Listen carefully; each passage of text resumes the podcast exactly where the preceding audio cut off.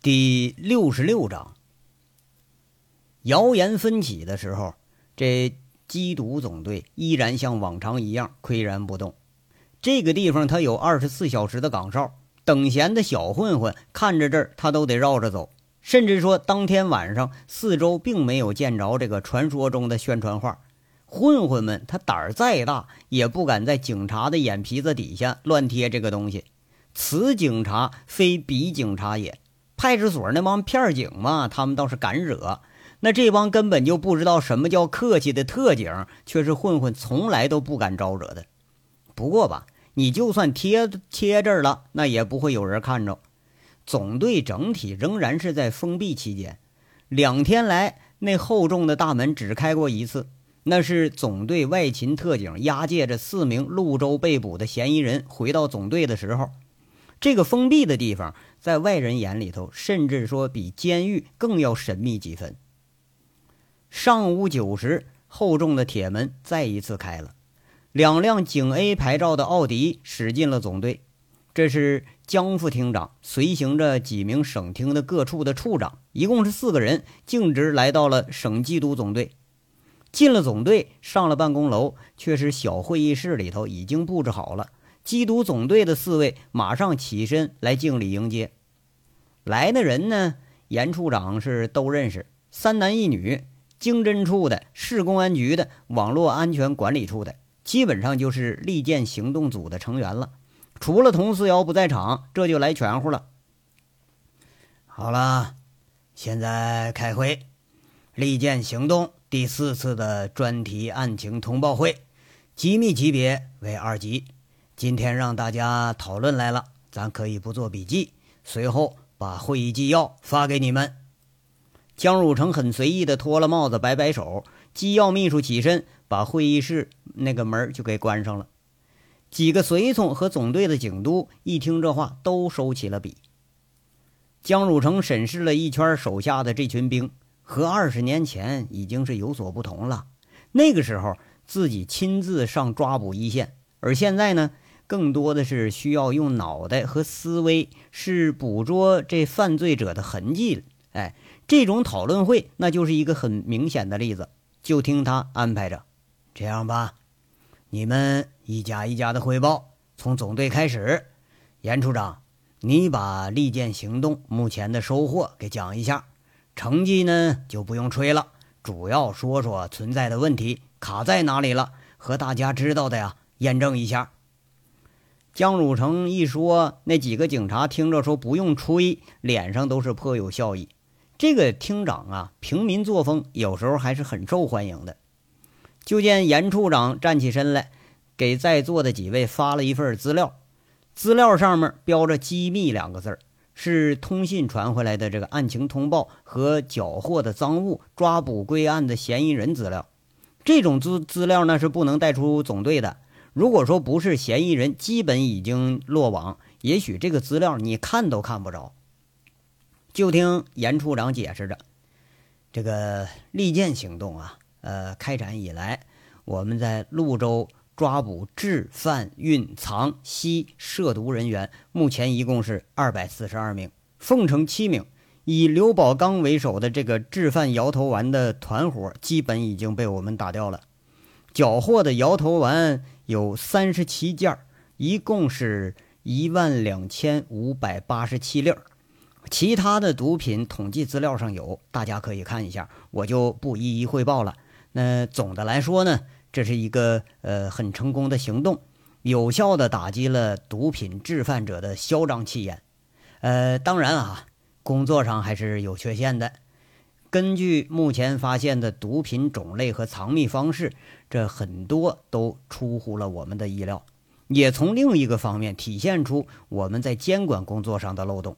而且有两个重大嫌疑人是至今在逃，一个是潞州市摇头丸制贩团伙的首脑人物，呃，刘宝刚，此人在总队秘密行动组派往潞州市的时候就一直没有露过面。第二个呢？是省城和潞州交易的首脑人物靳聚财，他也脱逃了，而且啊是在我们侦查员的眼皮子底下脱逃的，这一点我要负主要责任。话说呀，现在这个社会上，那有些人是手眼通天。你明明就知道他贩毒，哎，知道他组织卖淫，哎，他搞什么性贿赂，但是你就是没办法。对于幕后者，一般都很难取得直接的证据。现在的犯罪呀，也是向集团化、智能化和专业化发展了。有经济实力，有自己庞大的关系网，甚至有自己的武力。对于这类人，有时候警察他也觉着委屈。不是不抓，也不是不想抓，而是根本就抓不住人家把柄。其实，在座的都和严处长差不多一般的沮丧。这次这么一溜啊，也不知道是何年何月，这才能有机会了。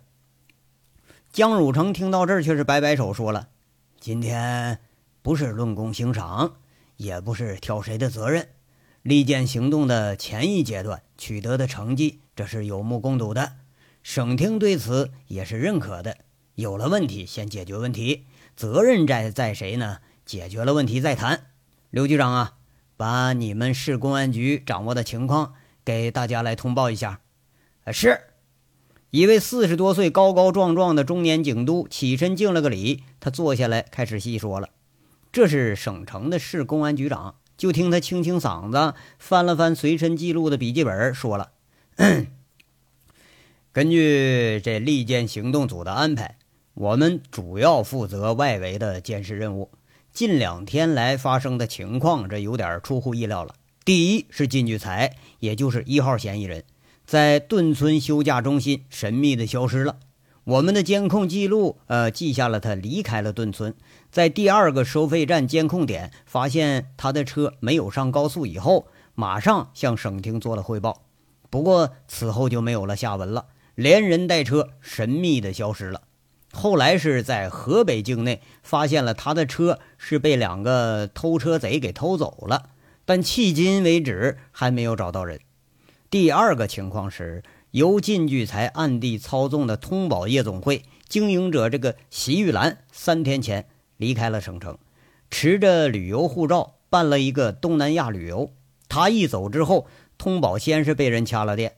而后，三号嫌疑人又在五一酒吧被袭击，身受重伤，正在市医院接受治疗呢。据我们初步了解，靳聚才手下圈养的黑保安和小姐，基本上已经分散到了省城的其他娱乐场所。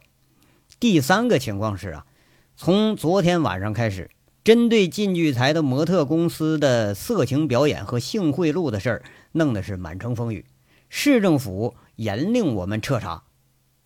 刘局长啊，是与事件最直接的接触者，这个情况大家都多多少少啊知道那么一点儿。不过现在详细的说出来，还真让人觉着有点摸不着头脑。江汝成这手摩挲着下巴，随口问一句：“刘局长，以你的经验，这会是发生了什么情况啊？”刘局长顿了顿，合上笔记本，说了：“呃。”应该是两个或者多个敌对的利益团伙火拼，掐电、断水、挖墙角、砸场子，这是夜总会涉黑人员整人的老办法了。不过这次整的呀比较有新意。根据我们安排在内部的服务人员报告，这电力是被人从管线内部给毁了，短时间无法恢复供电。具体情况啊，我们无法得知确切的消息，但肯定是一个高手干的。这么一来呢，通宝夜总会再有能耐，他也没办法营业了。而且当天的监控录像也给拆走了。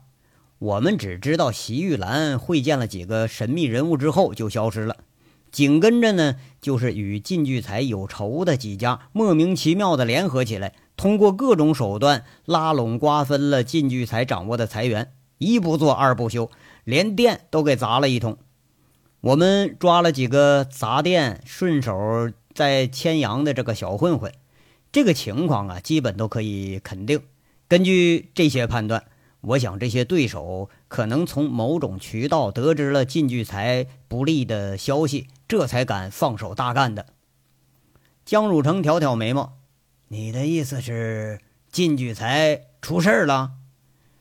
是大案组的几个线人报告说呀。靳聚才是被人杀了，有人见过他尸体的照片，不过详细情况不清楚，这个消息呃无法证实。刘局长是如实汇报了，这死了。与会者刚刚听到这个消息，这几位心里蓦然就动了动。要说死了，那可就麻烦了，好多案子在这儿，那可就要断线了。这个人物，省厅追踪了有一年多，最后却是不明不白的就死了，那怕是说不好交代。因为啊，你要查活人，那可比查死人是容易多了。江汝成摇摇头，继续说着：“孙处长，你呢，把你掌握的情况说一下吧。”一位中年女警站起身来，敬了个礼，身子有点微微发福。哎，这也是省厅里头为数不多的女警官之一，是管财经出身的。敬完礼，正襟危坐，说着：“好，我们经侦处负责利剑行动中资金的监控和追踪。昨天上午，靳聚财的账户一进一出，进是席玉兰把六百多万现金转到了靳聚财的账户。”出的是这个账户里所有的钱，也是在昨天上午全部转走了，一共是一千四百多万。接收的账户是博友扶贫基金会的账户，这个是个公益基金，也就是说，进去才把自己账户里的钱全部捐给国家的扶贫事业了。孙处长说着说着，倒把自己先给说笑了。会场里被这个消息顿时也引来了一阵轻笑声。连江汝成也不禁是一脸笑意。一个贩毒嫌疑人啊，把财产捐给了国家扶贫事业，这一看他就是个笑话啊！那不用说，这都是有人在捣鬼呢。大家笑完了，这才听这位孙处长补充着：“嗯，还有一个情况是艾迪儿的账户，我补充说明一下，这个账户昨天的活动也比较频繁，不过根据我们查证。”均是艾迪尔有业务来往的公司，帝豪、呃信托投资公司和省煤炭交易中心，这应该是没有什么问题。这回这个情况可是很乱呐，不合常理的线索汇聚在一起，那可就是更乱了。相邻的座位都在那儿窃窃私语的讨论着这些线索的可信度。我插几句啊，江汝成敲了敲桌子，正讨论的会场这就静下来了。就听他说了。这件事儿啊，处处都透着诡异。要说靳聚才被仇家给杀了，这个我可能相信；但是你要说靳聚才把财产给捐出去了，在座的没人会相信这个事儿吧？这两天围绕靳聚才发生的事儿，一件接一件，甚至我从警几十年都难以理解。首先是在交易前失踪，我可以给大家透露个消息啊。不光靳聚财失踪了，而且我们追踪的这个侦查员也跟着失踪了。这就说明靳聚财不是主动的失踪，而是被动，甚至是被人胁迫的失踪了。第二啊，是通宝夜总会这个投资几千万的大型娱乐场所，不到两天，从繁华一下就到了萧条不堪。这个不用说，肯定是人为的。那么这个问题就来了。谁是主谋？谁要搞倒靳聚财？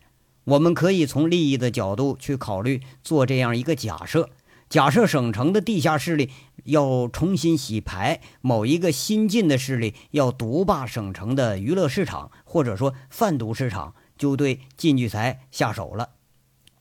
第三呢，那就更匪夷所思了。最起码从警这么多年，没见过。这账户里一千多万现金居然全部被捐了。如果说第二个假设成立的话，那么第三个假设就是无论如何他也成立不了。既然是涉黑的团伙在搞金聚财，那么这钱要到了手，要洗白不过就是费些时间而已。但是要比贩毒他可安全得多，那怎么可能就都捐了呢？大家讨论一下啊。我觉着这个问题啊，还是动机上。啊找出他的动机来，就等于我们的方向对了。方向对了，案子就等于破了一半了。靳聚财是本案的关键，利剑行动要是把省城这个毒瘤弯不掉或者弯不干净，那么我们做的再好，也只能算成功一半。呃，对了，李处长啊，你那儿呢？江汝成欠了欠身子，又靠回了椅背上。听者都是默默点头。这一个大案子啊。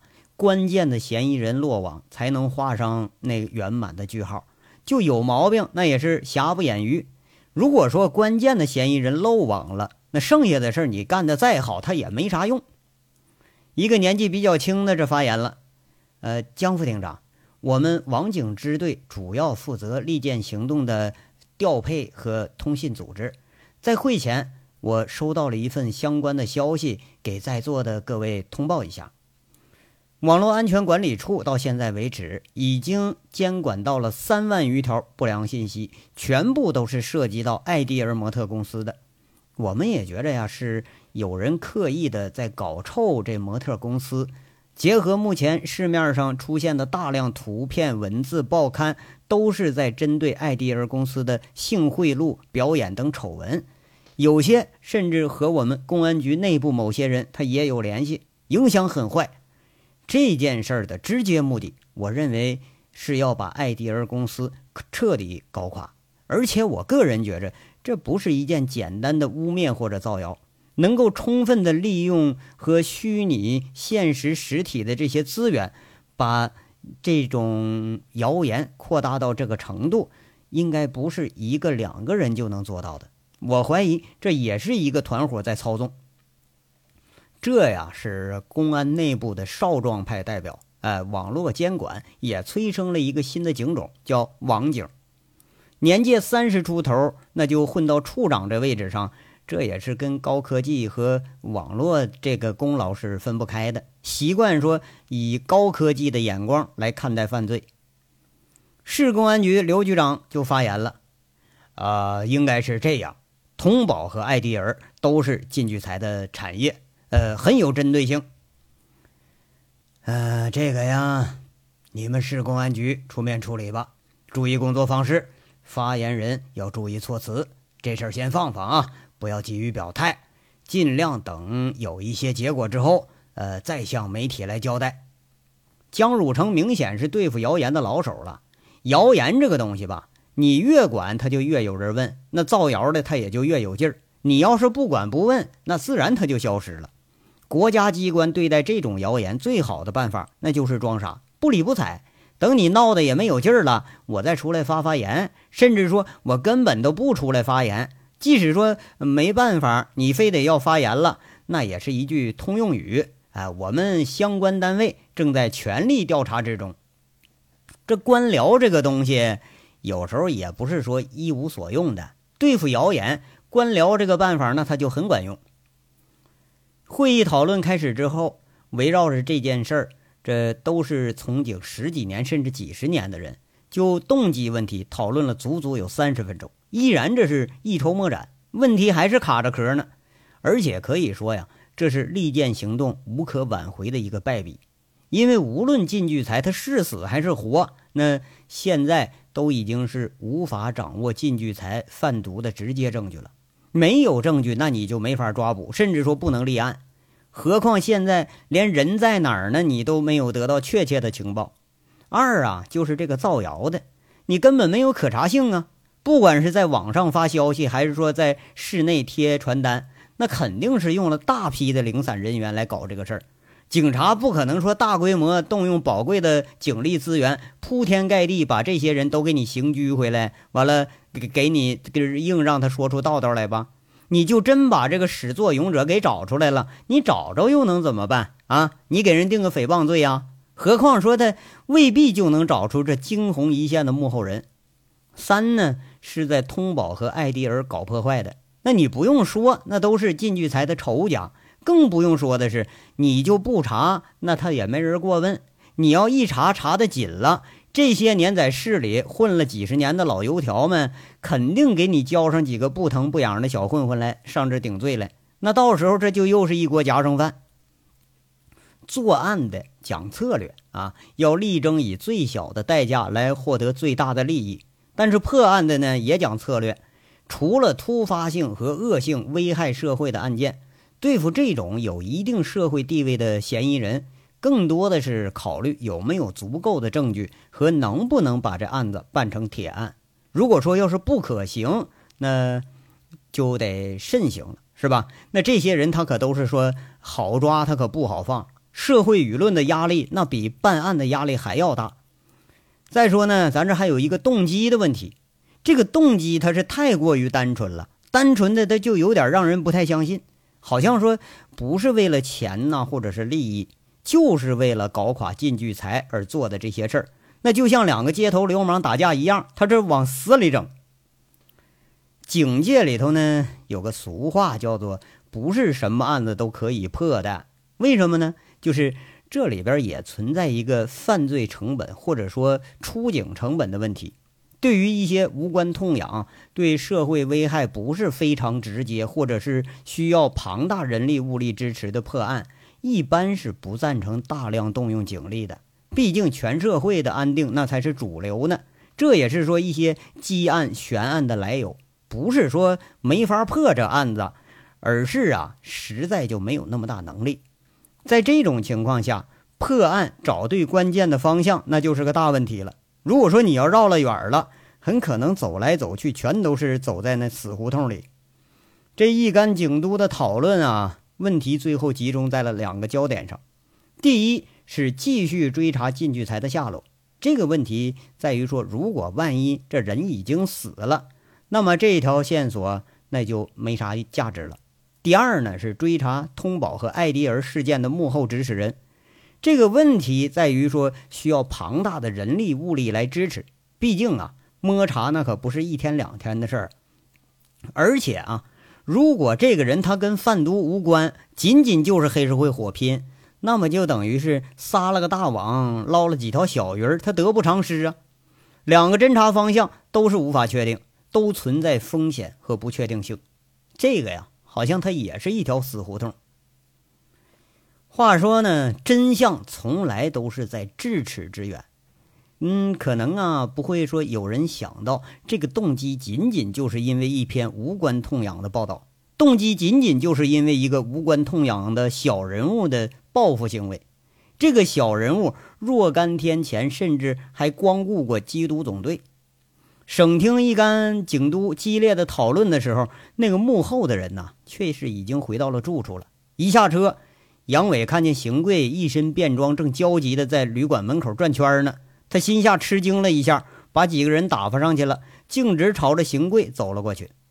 邢贵看来是确实有急事两条浓眉蹙着，一张黑脸沉着，倒和杨伟挺像一对兄弟的。看着杨伟过来了。邢贵拉着杨伟啊，转到了一个偏僻处，张口就是一句：“坏了，坏了啊，坏事了！”不是你这怎么的了？你看，把你怎么紧张成这样啊？杨伟看邢贵这表情，他也是吓了一跳。邢贵神神秘秘的说着：“不是我紧张，我替你小子紧张。同队，你知道同队现在在哪儿呢吗？啊，在哪儿呢？”杨伟这回更惊了，看样这是有下落了。哎呀，在凤城呢。邢贵这一句话把杨伟整的是云里雾里，挺不信的说着：“不是，嗨，你逗我玩呢吧？啊，不是说隔离审查了吗？是不是啊？哎呀，什么隔离审查呀？他根本就没事儿，一直就潜伏在潞州市，准备一项行动呢。我说杨伟呀，你小子可真是脱了裤子放屁呀！我怎么就听你这鬼话，大老远的叭叭跑这儿来了呢？”邢贵是后悔不迭呀，不是这，哎哎啊！你说他娘的，这不白忙活了吗？那这也不能赖我呀，那你愿意来的呀？哎，不是，对了，他怎么又在潞州？什么又在凤城？到底怎么回事？这是啊！杨伟拉着邢贵要问一个究竟。邢贵苦着脸在那解释：“我也是今天早上才知道的，打电话回单位，同事才说，那童队长昨天晚上在凤城抓捕嫌疑人了的，前天晚上。”到昨天凌晨，潞州搞了个大行动，抓了不少贩毒的。昨天晚上啊，他们直接回凤城抓了有牵扯的人物了，借用我们的人和地方。这人压根儿就好好的呢，我还专门给他打了个电话，他还跟我开玩笑呢，说我欠他好几顿饭没请呢。那什么玩意儿隔离审查呀？那是省厅虚晃一枪，虚晃一枪啊！他妈的，那有这么虚晃的呀？也不通知一声啊！哎呦，这个佟思瑶他也真是的哈！这那咱咱怎么办呢？杨伟心里头挺惊讶，拉着邢贵就开始问了。看来呀，这个神勇无敌的小混混，这下还是真没招了。感情公安局那在那耍无间道呢，引得混混们在这开始瞎胡闹了。嘿呀嗨，哎，你问我，我问谁去？我可是你说到这来的。哎，我说你把人进去抬怎么的了？没事吧？你别真出事了，到把我再扯进去啊！邢贵啊，在这有点又好气又好笑。杨伟摇了摇头，哎呀，没事我把他呀给关云城精神病院了。这啥玩意儿？就这事儿你都能干出来？邢贵吃惊的叫起来了，那两只牛眼睛瞪着，呃，差不点儿就在那儿要揪着杨伟了。哎嗨嗨，什么呀？我这招还不是跟你们警察学的呀！啊，老有报道说这个派出所的，呃，对付不了上访的，完了，一着急了就他妈把人整精神病院去了。我一琢磨，你们警察这办法不错呀，我就抄袭了。那不送他咋办呢？我总不能天天看着他吧？杨伟在这想当然的说着，邢贵被气住了，指着杨伟在那说：“不是我说，哎，我说你他妈是真够损的啊！那哎，那那你说吧，那现在怎么收场啊？”哎呀，是收个屁场，收场管他妈他了呢，让他多住几天啊！反正他又不知道那谁在这搞他呢，医院也不知道他真实身份。哎，对了，那个举报录像你什么时候给寄出去啊？杨伟在这问着。哎，昨天上午就送出去了，直接寄到省队去了。我想啊，他们八成也都收着了。完了，完了，完了，这回他妈坏了。那这他妈一收人，准知道进去才是被人胁迫了。哎呀，我说邢贵啊，你你把那个呃，就是对话那地方你都给处理了吧？别他妈听着声再把我给揪出来。杨伟这回可有点紧张了。哎呀，处理了，就只有答没人问，就这一点我还不会呀。我今天差点啊就去追赵倩茹去了，亏得我没找着在哪儿啊。哎呀，你说你你这你办的这事儿吧，你呀。哎，这要让同处和五局知道了，扒我警服那都是轻的。邢贵在这就开始不停的数落这杨伟了。不是那，那这，哎呀，这这样啥也不说了啊，三十六计走为上吧，你该干啥干啥去啊，就当你没来过省城，那我们也就扯乎了。哎，对了，那啥，回凤城啊，哥给你分俩钱，堵你嘴啊，给兄弟担着点啊。杨伟嗤笑着，一想这事儿啊，糊里糊涂办到了现在。自己倒也不是白干了，是吧？这才说一句，明显他是想要拉邢贵下水呢。邢贵也不理这事儿，嘿，你可少给我扯这些啊！医院的医院那人呢？杨伟说着就要走呢。哎呀，没事啊，等我走了，打匿名电话一通知，倒是你别管了，赶紧走吧啊！我也得准备赶紧跑路了。我不是别的，你你等会儿。邢贵一把把那要跑的杨伟给抓住了，有点狐疑的问着：“杨伟。”你小子，你跟我说真话啊！这通宝可是出事了，让人砸的都不像样了。连艾迪儿这回也是拉倒了，现在大街上可都是艾迪儿那个模特的半裸照啊！就这些烂事儿他是不是你干的？杨伟瞪着一副那个惊诧的表情，露着那个无辜的样子，在那说了：“那你看，可能是我吗？啊，我在省城满打满算认识的人，也就能凑一桌麻将。完了，这其中还得包括你。”那这事儿怎么可能是我干的呢？你再说了，通宝那么大个摊子，就在凤城，这都不容易给收拾了啊！那你何况还在省城，我这人生地不熟的呢？你也太瞧起我了吧，你哈？啊，这倒也是哈。邢贵说了一句，他想了想啊，这事儿好像是确实超出了这杨伟的能力了。他又拽着杨伟在说：“哎，我说说好了啊，可就当咱俩没见过面，知道吧？”有事儿，你你跟同处交代去，你别扯我啊！哎呀，你快放心吧，你走吧走吧走吧，过两天啊，我上凤城我看你去啊。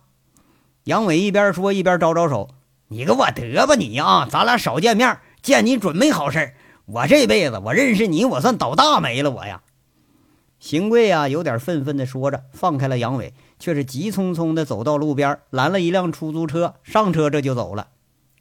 哎呀，我操！这事儿弄的啊！杨伟歪着头，却是不急于上楼了。一听佟思瑶没事这就放心了，感觉一块大石头总算是落了地儿了。虽然说没料到这种方式吧，但却总算这是落了地儿了，是不是？意外，这是很意外的惊喜。最起码佟思瑶没事啊，一下子让杨伟就感觉很轻松。在知道了那份报道之后。那个东西啊，一直就像一块大石头一样压在心底下。今天终于是解脱了。佟思瑶那是难得的一个朋友，就算说俩人没有那层关系吧，也许那杨伟都不愿意看到他被人泼那样的脏水，这就好啊，这一切可就都过去了。